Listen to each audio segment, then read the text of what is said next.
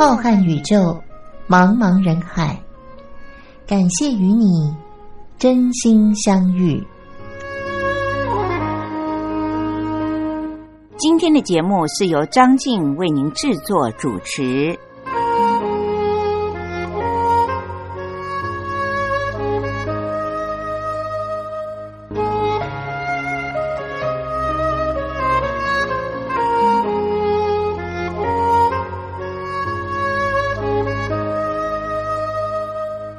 各位听众朋友，我是张静，大家好，很开心又到了星期天晚上零点十分，张静在空中陪伴着大家的真心相遇的节目时间了。不知道各位听众朋友，在过去的这一个星期，大家是不是都很平安顺利呢？不论如何，到了今天星期天晚上的凌晨了，让我们来听听好听的音乐，分享一些对于我们自己的健康生活更有帮助的资讯吧。希望各位听众朋友们可以借由张静和您分享的这些医疗资讯，让自己有尝试。而且也可以维持自己的身体健康。上星期的真心相遇节目时间里面，和大家谈到了一些对于初老，也就是六十五岁以后的逐渐迈入老年生活，我们要有一些学习，有一些心理准备，有一些适应。今天的节目就不一样了。张静要和大家聊到的是，其实不分年龄的阶层，我们每个人都会面对的问题。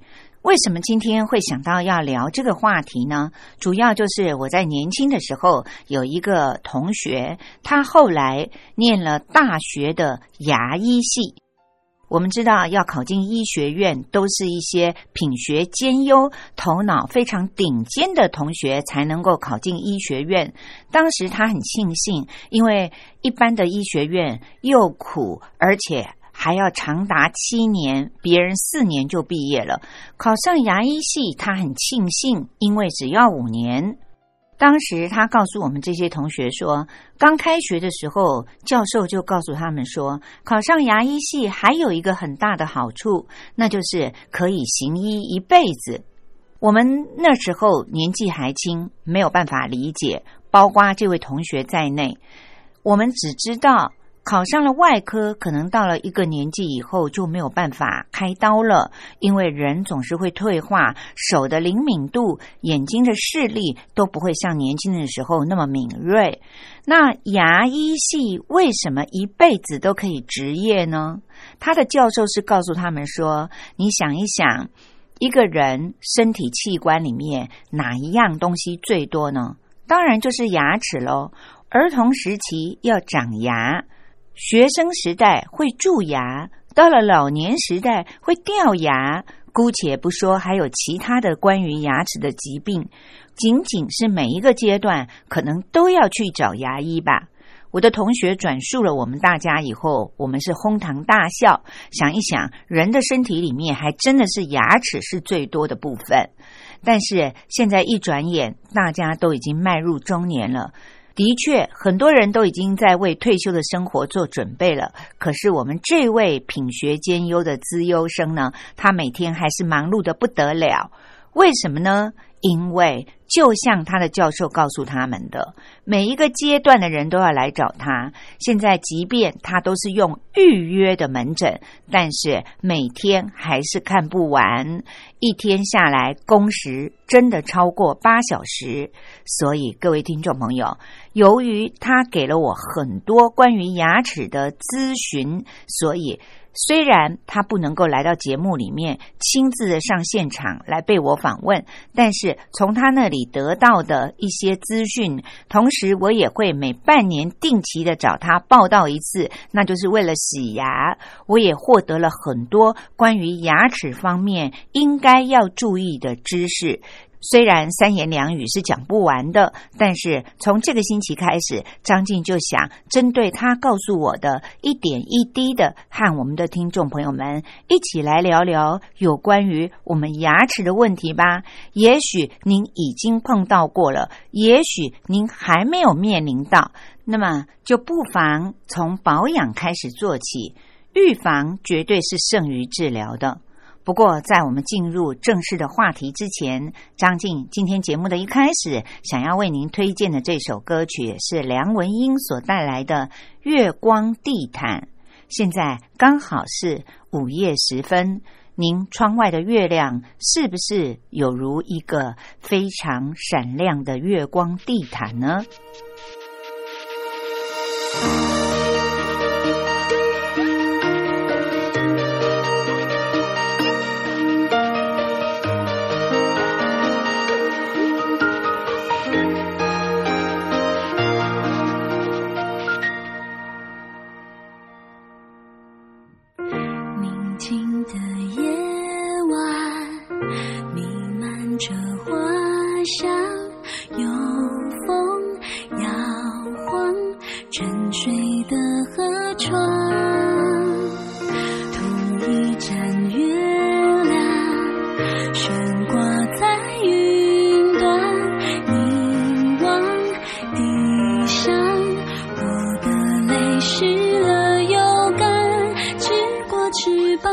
许过愿望被时间埋葬但我依然寻着同一道。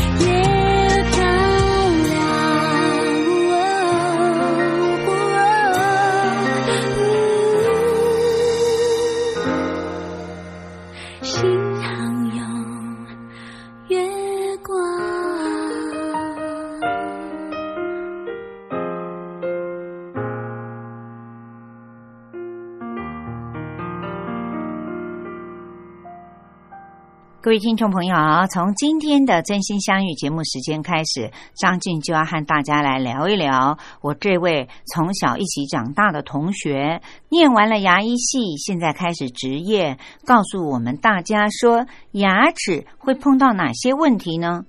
今天首先要和大家聊的就是每一个身为父母的人，第一个有的观念就是碰到了自己的童年的牙齿可能没有被照顾好，现在中年以后就要去找牙医了。可是我们的孩子，因为我们父母亲有蛀牙，是不是也很容易一定会面临将来有蛀牙呢？如果您身为父母，是不是也和张静一样会有这样的想法呢？首先，让我们来看一下世界卫生组织 WHO 对于蛀牙的定义是什么呢？他说，蛀牙是一种具有传染力的慢性疾病。各位听众朋友，我相信我们这一代、我们上一代一定都不会想到蛀牙竟然会传染吧。根据台湾的一些研究发现，口腔里面的变形链球菌这种病菌呢，正是造成蛀牙的主要病菌。如果父母亲的口腔里面的变形链球菌的浓度比较高，那很可能在日常生活里面就会经由您喂食物给小孩，或者是亲吻自己的小 baby 的时候，这些方式把嘴巴里的变形链球菌传染给孩子了。那更不要说祖父祖母、外公外婆了，所以就会造成了孩童将来罹患蛀牙的几率也就变得比较高。不过，虽然口腔里面的变形链球菌的浓度高，容易增加蛀牙的发生率，但是造成蛀牙的原因还有很多，并不是这一个单一的因素就会造成蛀牙的。比如说，包括了牙齿本身的结构，还有日常饮食的种类，以及口腔里的细菌和缺乏钙质等等，这些都是因素。当我们吃下了东西，食物的残渣停留在牙齿的表面，特别是属于碳水化合物或者是糖分的话，那么经过了原本口腔里就存在的变形链球菌，它就进行了分解还有代谢，于是就产生了一种强烈的酸性物质，粘附在牙齿的表面，就容易腐蚀牙齿。但是蛀牙并不是一天就会造成的，它必须经过一定的时间作用，也就是脱钙时间的长短。什么叫做脱钙时间呢？这是牙科的专有名词了。脱就是脱离的脱，钙就是钙质的钙。我们知道，一个人身体里的钙和牙齿骨骼关系是很密切的。那么，经过了一段的时间作用以后，就会足够的让牙齿发生了脱钙的现象，也就是钙质没有了。当我们自己的身体里面的去矿化的作用大于了再矿化，当然这就是新陈代谢的一些过程和理论。这时候，牙齿表面的珐琅质就会持续的遭到破坏。珐琅质会让我们的牙齿看起来干净又发亮。一个人有一口笑起来又白又亮的牙齿，那就是表示他的珐琅质是很健康的。反过来，当珐琅质持续的遭到破坏以后，长时间之后，就会在牙齿的表面上出现了蛀牙的洞，也就是一般牙科所说的蛀牙了。不过，蛀牙的机制呢，也并不是单向的作用。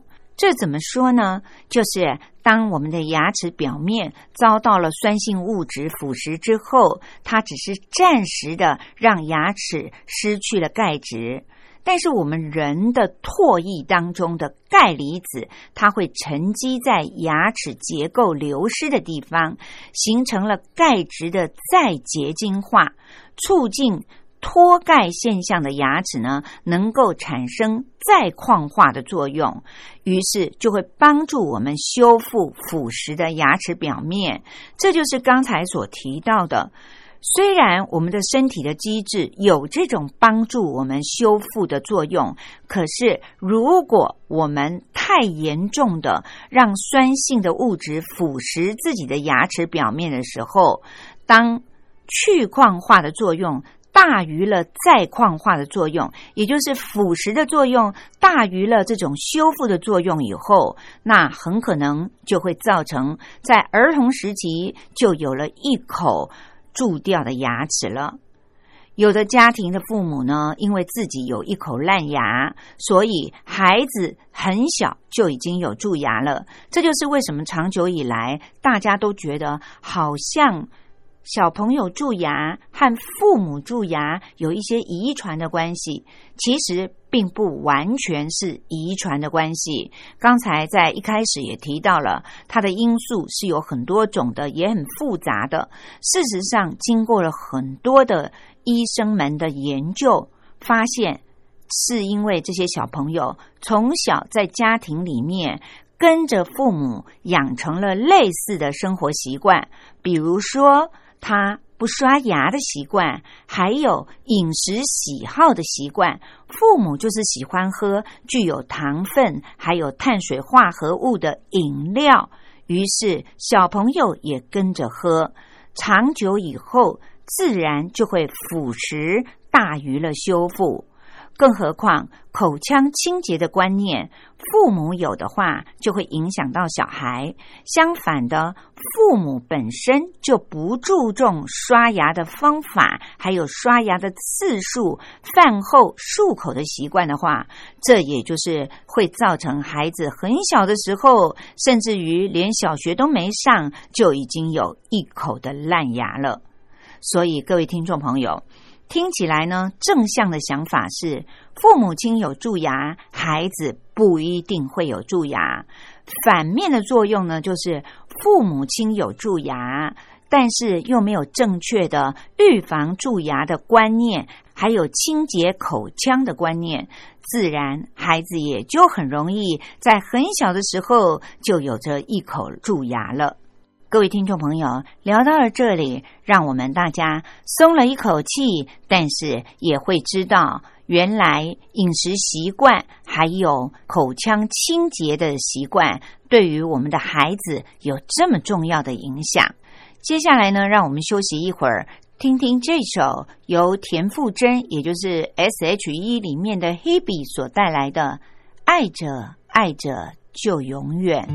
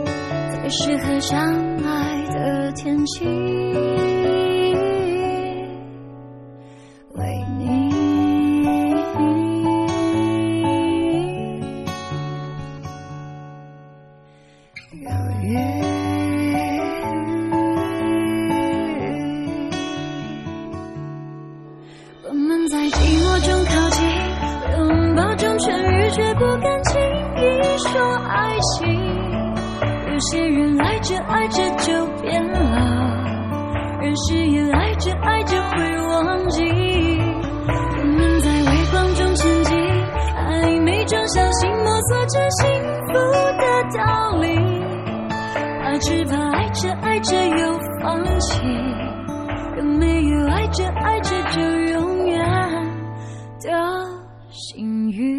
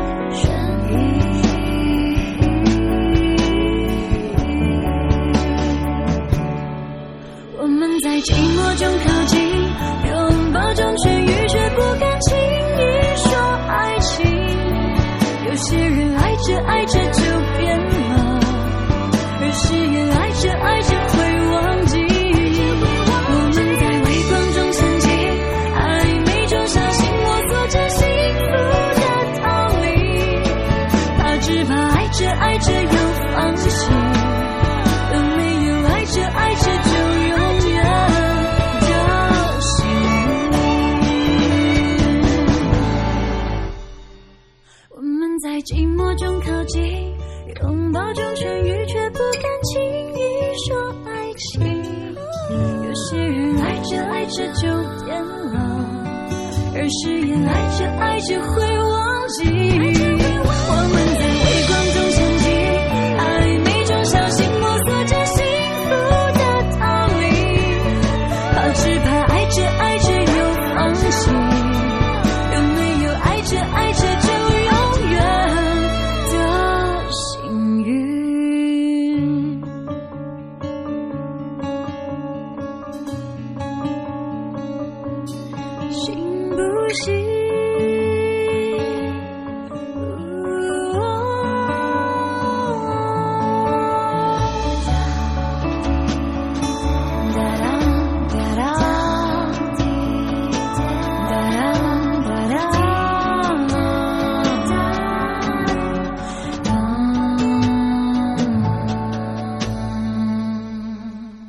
听众朋友，我是张静。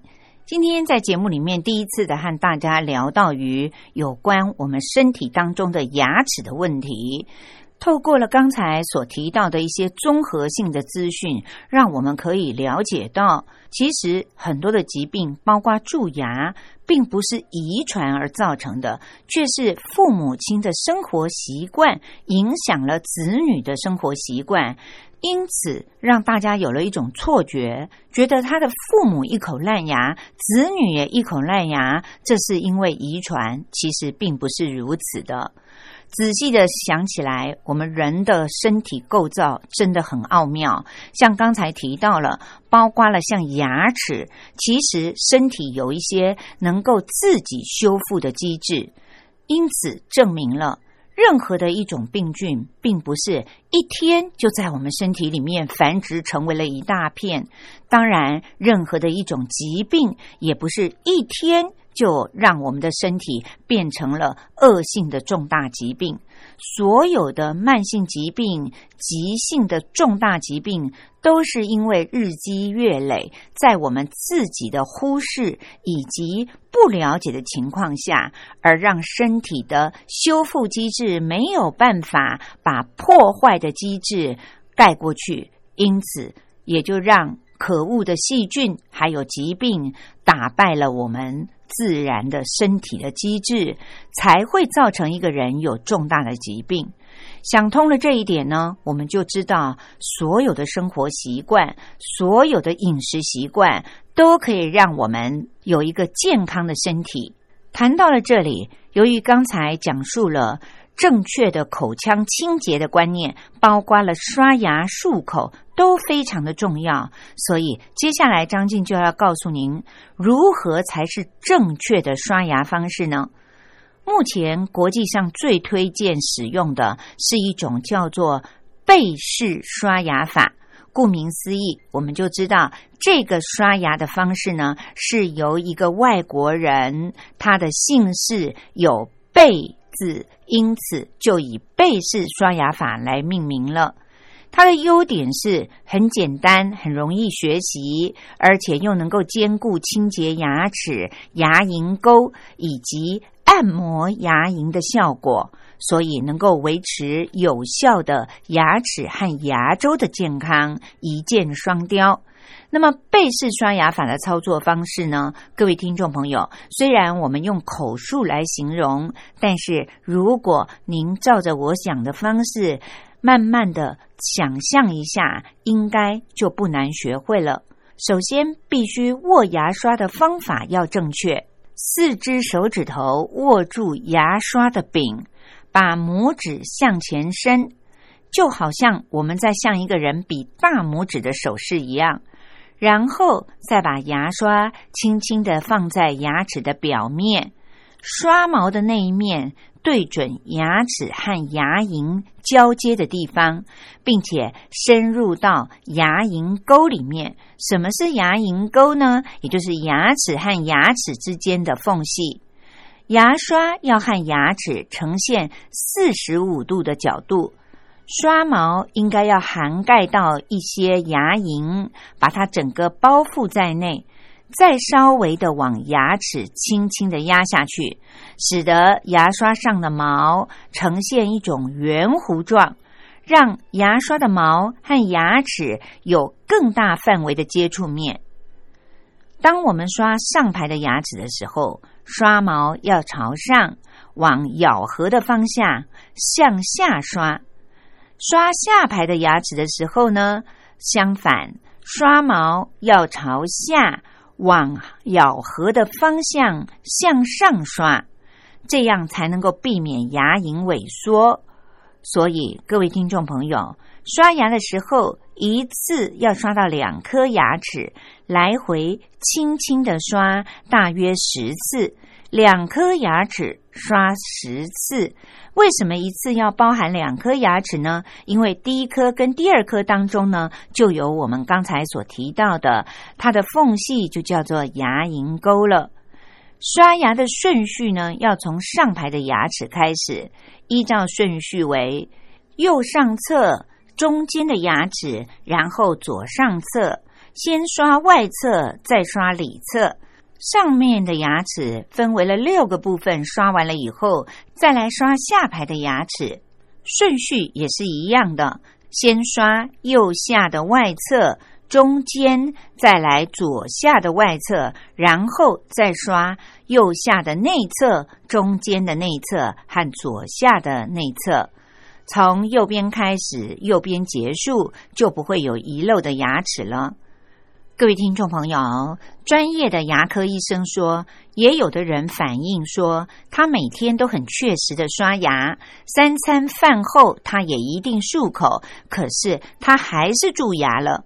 那么，专业的牙科医生建议大家说，如果您真的是属于这一类的病人的话，每天都很确实的刷牙，可是还是很容易就蛀牙了，或者罹患了牙周病的话，那么您可以使用一种叫做牙菌斑显示剂，也就是可以定期的评估检查清洁牙齿的效果怎么样。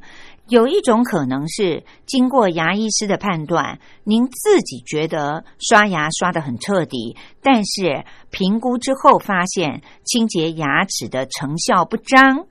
如果透过牙医师的检查以后发现果真是这样的话，那么您就要找出刷牙的时候您最容易忽略的死角是哪些，然后进一步的加强清洁。除此之外呢，如果您真的是属于细菌比较容易滋生而造成了蛀牙的话，切记每半年找专业的牙医师清洗一次牙齿，也就是我们台湾所说的洗牙。半年洗牙一次，里里外外经过医生用专业的仪器帮您清洗了齿缝，还有牙龈沟，就会让您的牙齿变得比较健康了。现在有一些年轻人因为爱美，还特别的喜欢到牙科去洁牙，也就是把珐琅质美白。他们觉得这样笑起来一口白牙特别的漂亮，但是我的这位牙医同学告诉我说，虽然有了一口美白后的牙齿是很漂亮，可是，在美白的过程里面所使用的药剂是强烈的，会破坏我们的牙齿表面的珐琅质的。长期的使用专业的美白剂来美白牙齿，事实上对于牙齿的珐琅质是不好的。时间久了，很容易破坏我们牙齿的结构。所以，各位听众朋友，有一利却也有一害。所以，他的建议反而认为洗牙才是最重要的。至于希望牙齿能够洁白、笑起来漂亮。他说：“现代人因为喜欢喝咖啡、喝茶、喝一些有色的饮料，如果每天这样的喝下去，牙齿是很难保持那种洁白的感觉的。所以，现在在世界上也有一部分的人提倡，所有的有颜色的饮料，包括了我们中国人爱喝的茶、西洋人爱喝的咖啡。”如果您想要有一口非常洁白的牙齿，又不要借助一些化学的美白剂的话，那么就是平常多喝白开水，少喝有颜色的水了。不知道各位听众朋友们，您能够做到吗？像我自己的话，特别的爱喝茶，所以如果不能够喝茶的话，我反而会觉得牙齿只要清洁不蛀牙，至于是不是能够白到像广告明星那样的洁白呢，我也就不在意了。不知道各位听众朋友们，您和我的看法有没有雷同之处呢？接下来又到了张静为您说历史故事的时间了，欢迎各位听众朋友们继续的收听哦。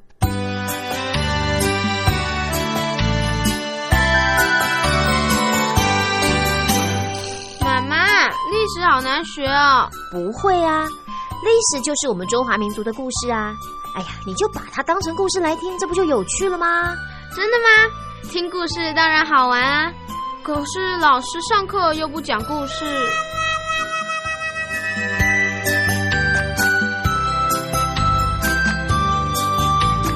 听光华小学堂说历史故事。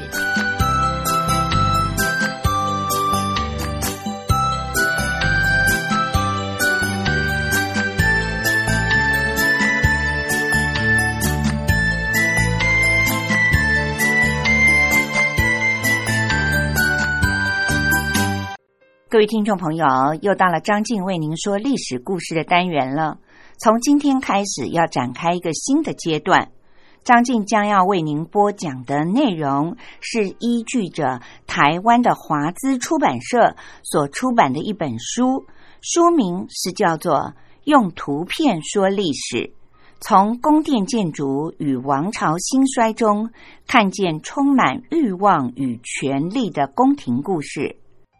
虽然这本书里面有很多的图片，我们的听众朋友们看不到，但是它对于历史故事精彩的描述，我相信透过张静的播讲，您应该历历在目。这本书里面所介绍的帝王的宫殿，都不是来自于我们中国，而是介绍了欧洲非常著名的一些帝王的宫殿建筑物。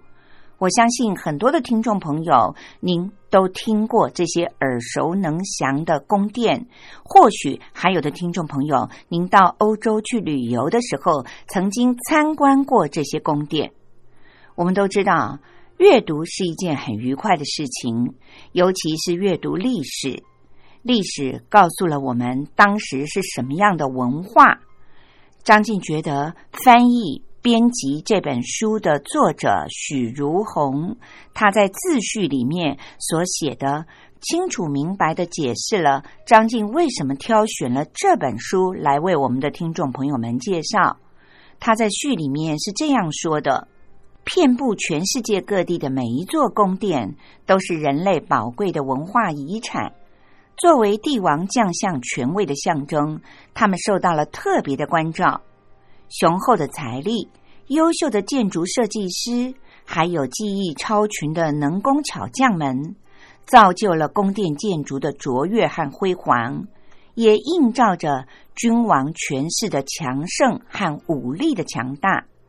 因此，不同时代的历史、宗教和文化倾向，都可以在宫殿建筑上看见深深烙印的痕迹。单纯的就艺术的层面来看，没有任何建筑能够比宫殿更具有时代的意义了。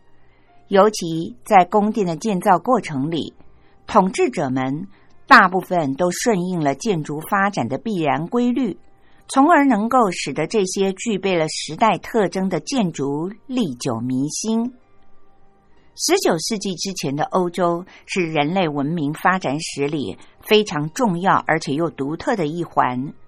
不同的民族冲突，还有疆域领土的争夺，宫廷内部的权力拉锯紧紧的交织在一起。宫殿建筑也在历史的跌宕起伏中，成为了诠释欧洲文明的重要线索。这些建筑物历经了罗马、歌德、文艺复兴、巴洛克、古典主义和洛可可式等不同的风格，也成为了人类历史的重要组成部分。因此，在这些时代背景之下，帝王的英武与昏庸，王妃的宠爱与哀怨，权臣的忠诚与狡诈。在宫殿这个舞台，精彩的上演了。权力和财富所造就的骄奢淫欲的生活，利欲熏心的斗争，都可以作为后人对于历史的借鉴，也留下了很多未解之谜。带着这些疑惑以及对于历史的关怀，这本书对于欧洲宫殿背后的历史进行了系统的梳理，挖掘宫殿背后的动人故事。希望能够透过通俗易懂的方式，揭开宫殿建筑像迷雾一般的神秘面纱，聆听它动人的心跳声音，让我们体会人类历史长河当中每一个精彩的段落。各位听众朋友，这个星期张静将继续的为您介绍到目前为止人类所发现的最大的宫殿建筑物的遗迹，那就是位于意大利的金宫。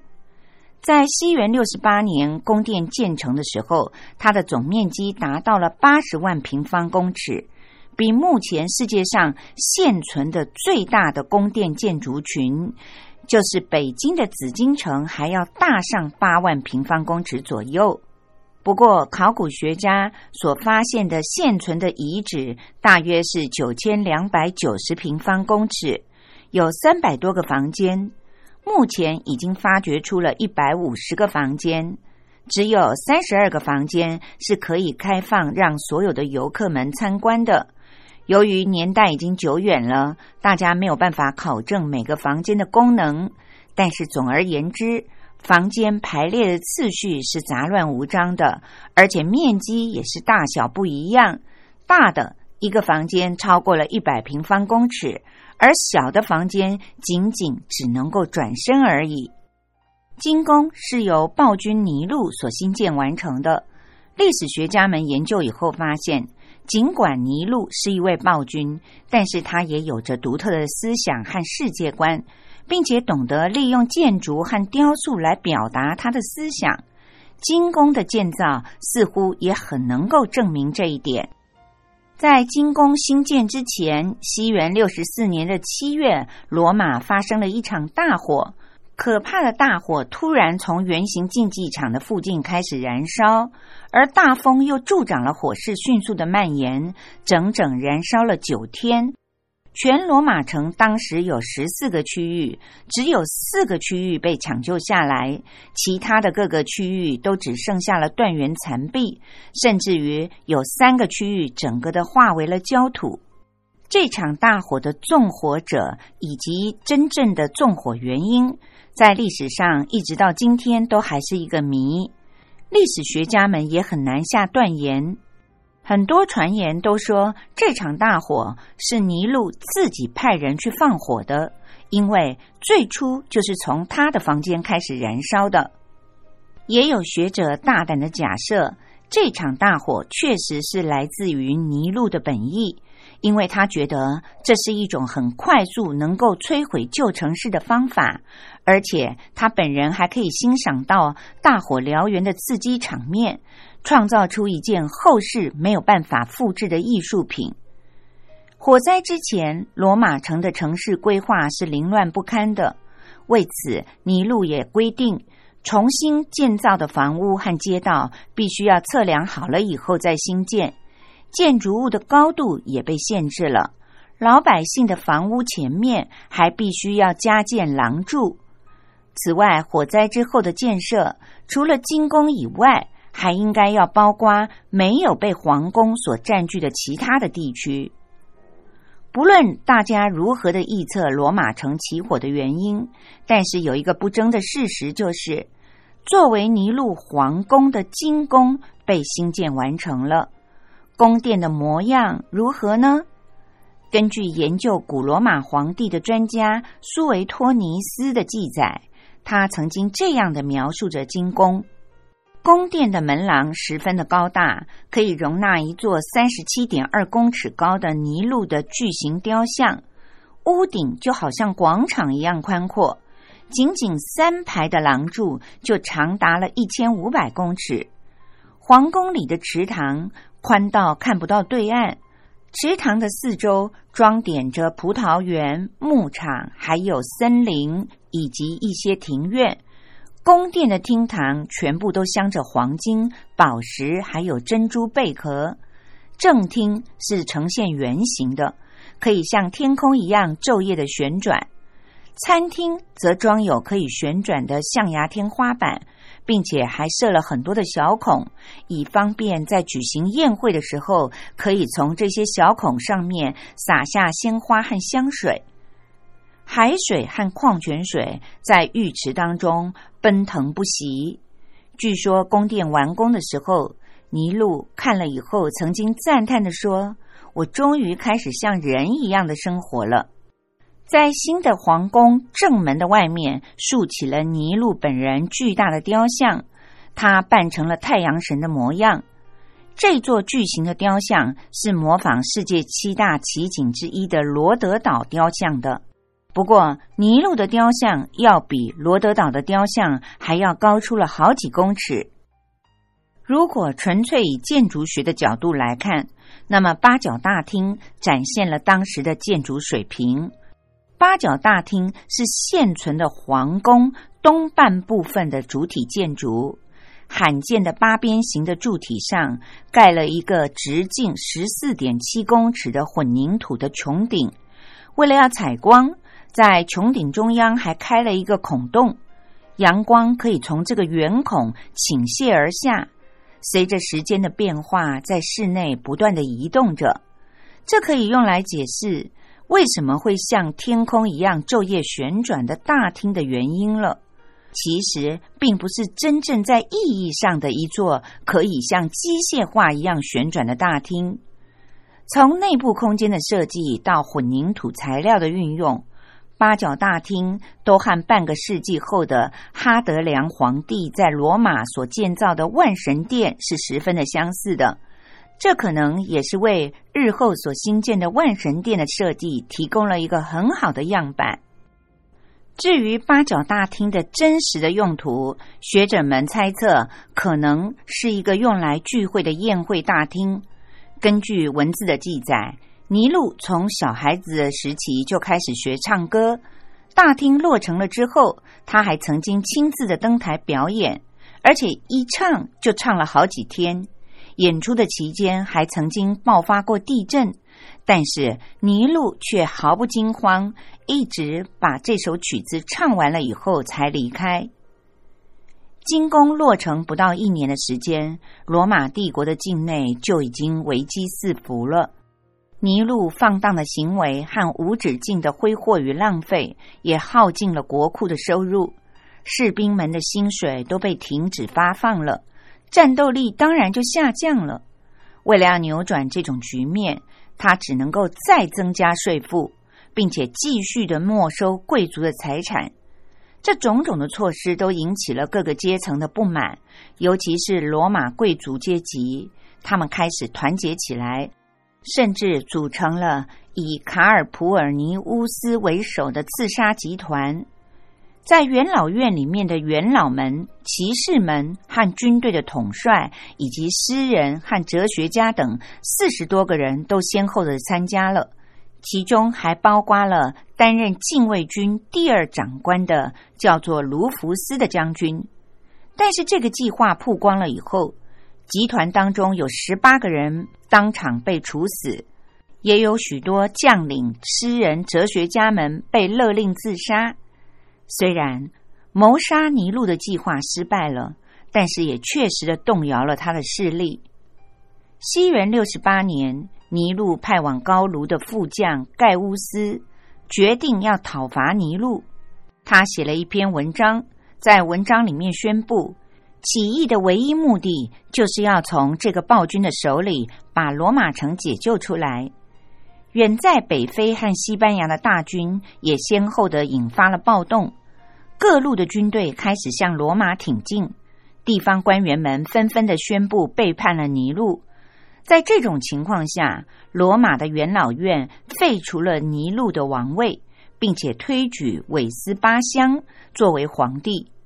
这时候，众叛亲离的尼禄要求宫廷的卫兵帮助他逃走，却遭到了拒绝。无奈之下，尼禄在半夜里穿着一件斗篷，带着四个忠实的仆人，骑着马逃到了罗马郊外一名家奴的房屋当中躲藏。元老院在尼禄逃跑以后，就宣布要通缉他，并且决定抓到他以后，要以严格的法律来处决这个暴君，要剥掉他的衣服，用木夹夹住他的脖子，再由行刑官挥着金条抽打他，一直到断气为止。不过，也许是出于帝王的尊严，也或许是出于对这种酷刑的恐惧，尼禄。最后决定要自杀。有一天，他让奴仆们为他挖了一个土坑，不断的在嘴里喊着“世界上将会失去一位多么出色的艺术家啊”之类的话，手里拿着匕首，在自己的喉咙的地方不断的比划着，但是就是不敢下手。当追逐的士兵闯进了村庄的时候，他把匕首放在了这个家奴的手里。然后抓住了奴隶的手，把匕首使劲的刺向自己，终于结束了尼禄三十二岁的生命。他留下的那座金碧辉煌的金宫，也面临着被毁坏，甚至是被彻底的从历史上抹掉的悲惨结局。然而，这整个的过程在之后。花费了继任者们四十年的时间，才彻底的破坏掉了金宫。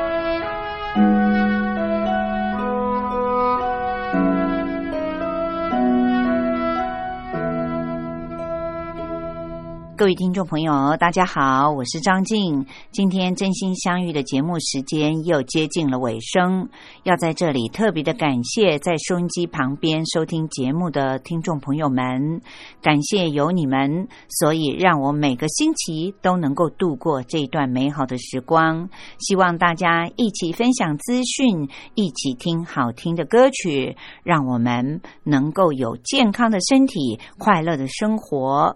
下个星期的同一时间，张静依然会在真心相遇的节目当中与大家相逢。希望各位听众朋友们能够按时收听，祝福大家健康、平安、快乐。我们下一次再会喽，拜拜。